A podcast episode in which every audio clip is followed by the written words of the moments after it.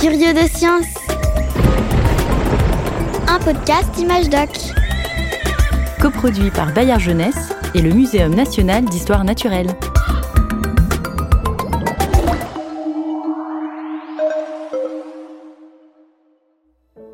Five, four, three, two, one, zero.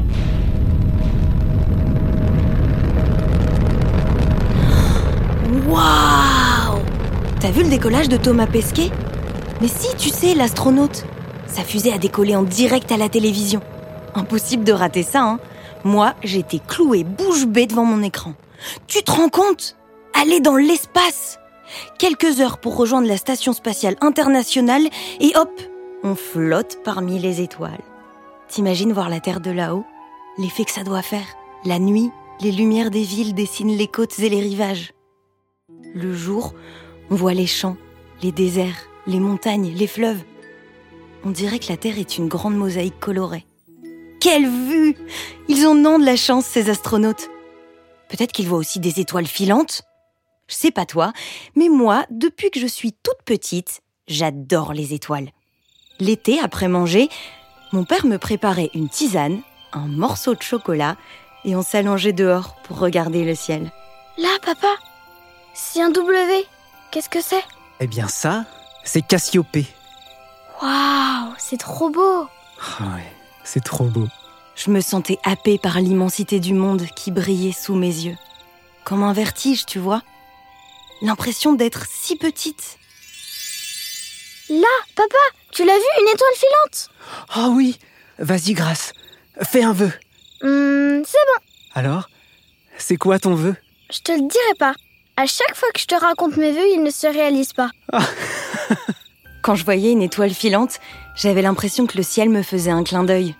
Et je faisais un vœu, celui de m'envoler, monter, monter toujours plus haut, traverser l'atmosphère, atteindre l'espace et flotter entre les étoiles.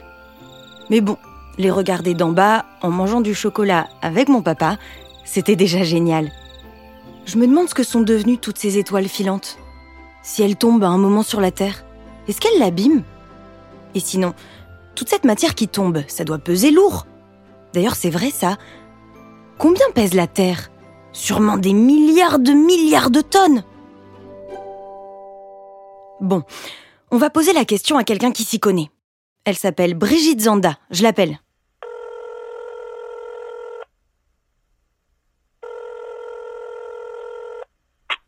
Allô?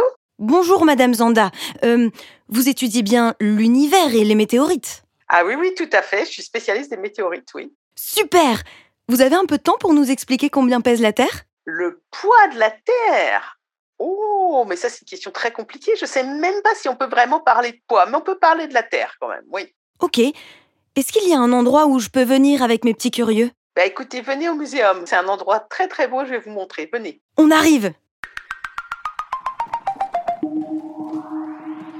voulais savoir si vous avez déjà essayé, vous, de peser la Terre. Oui, en fait, j'ai pris de la terre dans un pot de fleurs et je l'ai mis à ma balance et j'ai voulu voir ça faisait combien. Mais ça faisait combien, tout Euh, ça faisait 5 kg. Bonjour Brigitte Zanda, Bonjour Grâce. je vous présente mes petits curieux. Amine, Sarah et Isaac. Merci de nous accueillir dans cette salle, cette belle salle chargée d'histoire. Bon, on n'a pas trouvé de balance assez grande pour peser la Terre, mais on en a un petit peu discuté avec les enfants avant de venir, et ils avaient quelques idées pour connaître le poids de la Terre. Bah, je pensais prendre une balance et la retourner contre le sol pour voir à combien enfin, pèse la Terre. Bah moi j'avais pensé à peser tous les objets qu'il y a sur la Terre pour euh, avoir en moyenne son poids. Comme quoi, par exemple Les voitures, les immeubles. D'accord, ça a pas l'air simple en tout cas. Brigitte Zanda, comment on fait pour peser la Alors Terre? déjà, il faudrait dire que c'est très compliqué de mesurer la masse de la Terre. On ne parle pas du poids de la Terre parce que le poids sur Terre, c'est l'attraction que la Terre a sur les objets, en fait. hein. Donc, euh, par exemple, les astronautes, quand ils sont partis sur la Lune, ils étaient de la même taille, mais ils pesaient pas aussi lourd. Ils pesaient six fois moins lourd parce que la Lune est beaucoup plus petite. Donc, ce qu'on essaye de mesurer, c'est à quel point un objet est attiré par la Terre. Du coup, une balance, ça, ça peut pas marcher. Ta solution, Sarah Le problème, c'est que c'est la Terre qu'on veut dans son ensemble, c'est pas juste les choses qui sont posées dessus. Finalement, ce qu'on essaye de mesurer, c'est à quel point la Terre va attirer un objet, avec quelle force. Et ça, il faut dire que c'est très difficile à faire. Ça fait des années qu'on essaye de le faire et qu'on se rapproche le plus possible de la masse de la Terre, mais on la connaît jamais vraiment précisément. Mais c'est très difficile, hein, c'est sûr. Et ce serait quoi, la masse globale de la Terre, du coup? Alors, on va parler de milliards, de milliards de fois une centaine d'éléphants. C'est combien de zéros? Si on l'exprime en tonnes, c'est 21 zéros. Donc c'est vraiment des nombres gigantesques qui sont tellement grands qu'on a du mal à se les représenter. Je racontais tout à l'heure aux enfants que j'aime bien observer euh, les étoiles, et surtout les étoiles filantes dans le ciel. C'est quoi, selon vous, les... une étoile filante? Je dirais que ce serait un morceau de l'univers. C'est une roche qui se serait euh, décrochée, qui traverse l'espace, et ce qui ferait que, comme elle traverse assez rapidement, ça ferait une étoile filante. Alors, c'est des morceaux, peut-être pas de l'univers en fait, hein, c'est plutôt du système solaire, donc c'est beaucoup plus petit, c'est le proche voisinage de la Terre, qui effectivement traverse l'atmosphère de la Terre, c'est-à-dire l'air qui est au-dessus, qui est rattaché à la Terre. Et ça arrive tellement vite que ça va comprimer l'air, ça va l'échauffer, c'est ça qui fait que ça brille. C'est plus chaud que la surface du Soleil tellement ça va vite en fait. La plupart du temps, le caillou ne peut même pas atteindre le sol parce qu'il est brûlé par l'air très très chaud qui est autour en fait. C'est seulement quand il y a des objets plus gros qu'on peut retrouver un caillou au sol, c'est ce qu'on va appeler effectivement une météorite. C'est des morceaux d'astéroïdes et c'est quand il y a des collisions entre astéroïdes qu'il peut y avoir des poussières plus ou moins grosses et si l'objet est suffisamment gros, eh ben effectivement il va tomber au sol et ça va faire une météorite. Mais je sais qu'il y a des ceintures d'astéroïdes. Mais comment les astéroïdes, ils se décrochent de leur ceinture pour euh, aller Ah autre part? En fait, c'est pas des ceintures, on appelle cette zone où il y a beaucoup d'astéroïdes, qui est quelque part entre Mars et Jupiter, la ceinture des astéroïdes. C'est simplement une zone, c'est un endroit. Et donc, euh, dans la ceinture d'astéroïdes où il y a des centaines de milliers d'astéroïdes, il y a moins que le dixième de la masse de la Lune. hein. C'est des objets vraiment extrêmement petits, mais ils peuvent entrer en collision les uns avec les autres. Et à ce moment-là, il peut y avoir un objet qui va avoir une trajectoire très bizarre, et la plupart d'entre eux vont finir dans le Soleil, en fait, mais quelques-uns peuvent entrer en collision avec des planètes, y compris la Terre, mais pas que la Terre. Et est-ce que la Terre, elle peut s'alourdir du coup à cause de ça?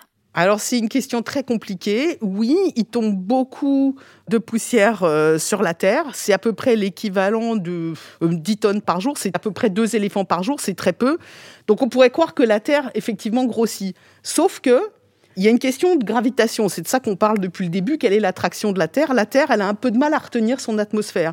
Et dans la haute atmosphère de la Terre, il y a des gaz qui s'en vont en permanence.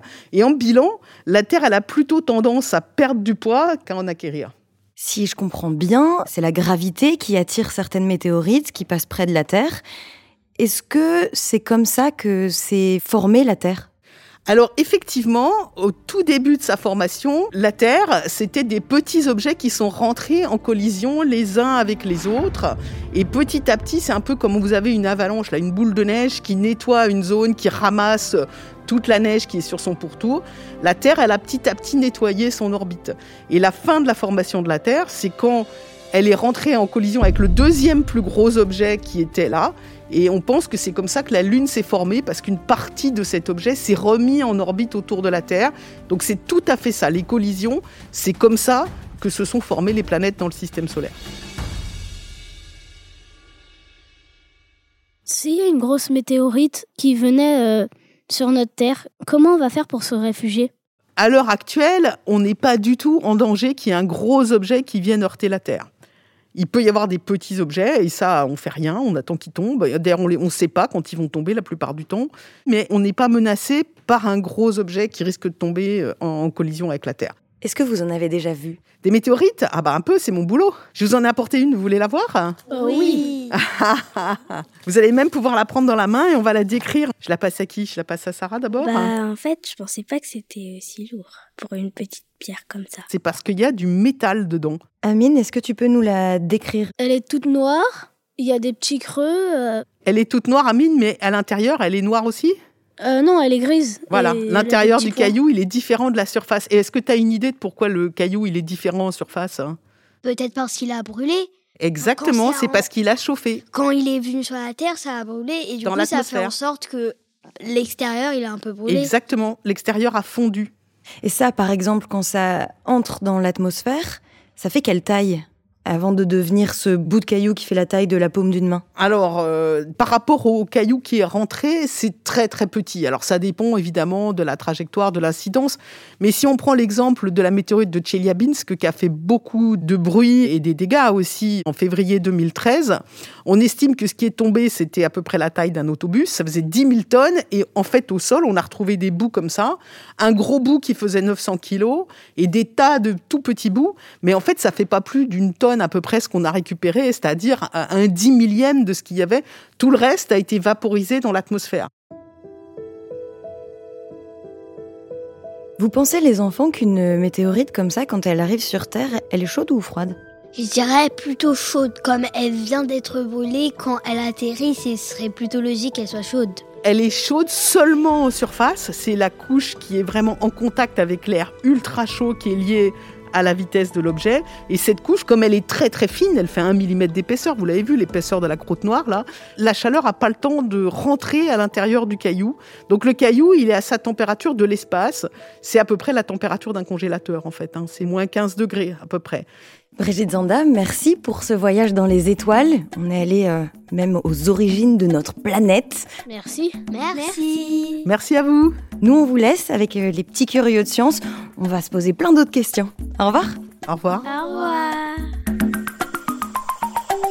Curieux de science, un podcast Image Doc, coproduit par Bayard Jeunesse et le Muséum national d'histoire naturelle.